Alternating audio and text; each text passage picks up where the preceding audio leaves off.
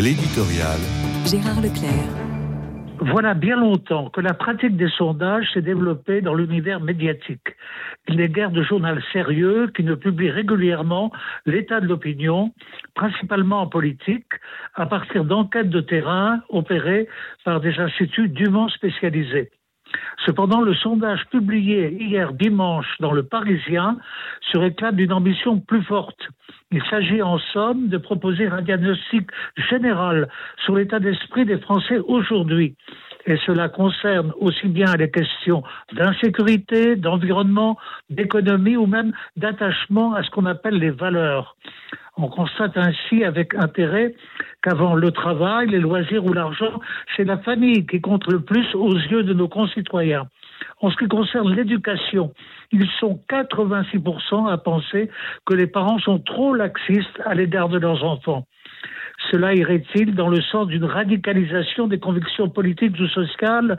Certains admettent que les derniers événements et la situation du monde les a amenés à plus de sévérité dans leur jugement. On ne s'étonne pas qu'ils mettent en priorité la lutte contre le terrorisme, la délinquance et le trafic de drogue, d'où une exigence de répression accrue. Ils sont 52% à se déclarer en faveur du rétablissement de la peine de mort. Depuis que celle-ci a été abolie dans le droit français à l'initiative de Robert Banater au début de la présidence de François Mitterrand, on aurait pu croire à une évolution décisive de l'opinion. Ce n'est pas du tout le cas.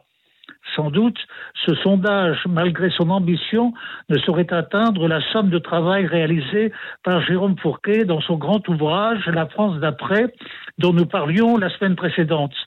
Mais s'il aboutit à une conclusion voisine, le Parisien peut titrer sur la grande métamorphose de notre pays.